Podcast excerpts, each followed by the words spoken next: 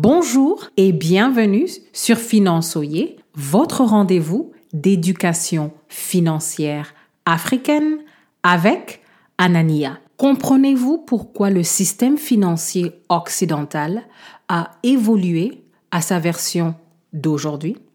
Restez à l'écoute pour découvrir pourquoi vous devez comprendre la genèse de notre système financier d'aujourd'hui.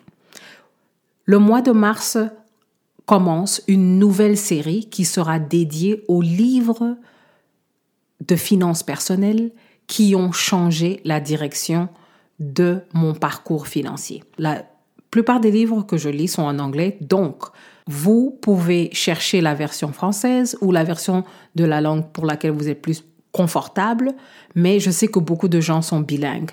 La recommandation du livre du jour est The Mystery of Banking par Murray Rothbard. C'est un livre qui m'a marqué parce que, numéro un, il parle de l'évolution de l'argent. Et le livre commence en expliquant comment et pourquoi les humains ont eu besoin d'une place pour stocker la valeur d'échange et comment la définition de l'argent a évolué. La deuxième chose que j'ai appris dans ce livre, c'était comment chaque fois qu'il y avait des problèmes avec les anciennes versions de la monnaie, les humains découvraient une nouvelle propriété qui était recherchée. Et à chaque fois qu'ils avaient des solutions, c'est parce qu'ils avaient atteint la limite de la définition de la monnaie. Quand la crypto-monnaie a commencé à devenir populaire, ce livre, The Mystery of Banking, est un des premiers livres qui m'a traversé l'esprit. La troisième chose à considérer, c'est la fonction de l'argent. Ce livre explique les mécanismes du système bancaire d'aujourd'hui.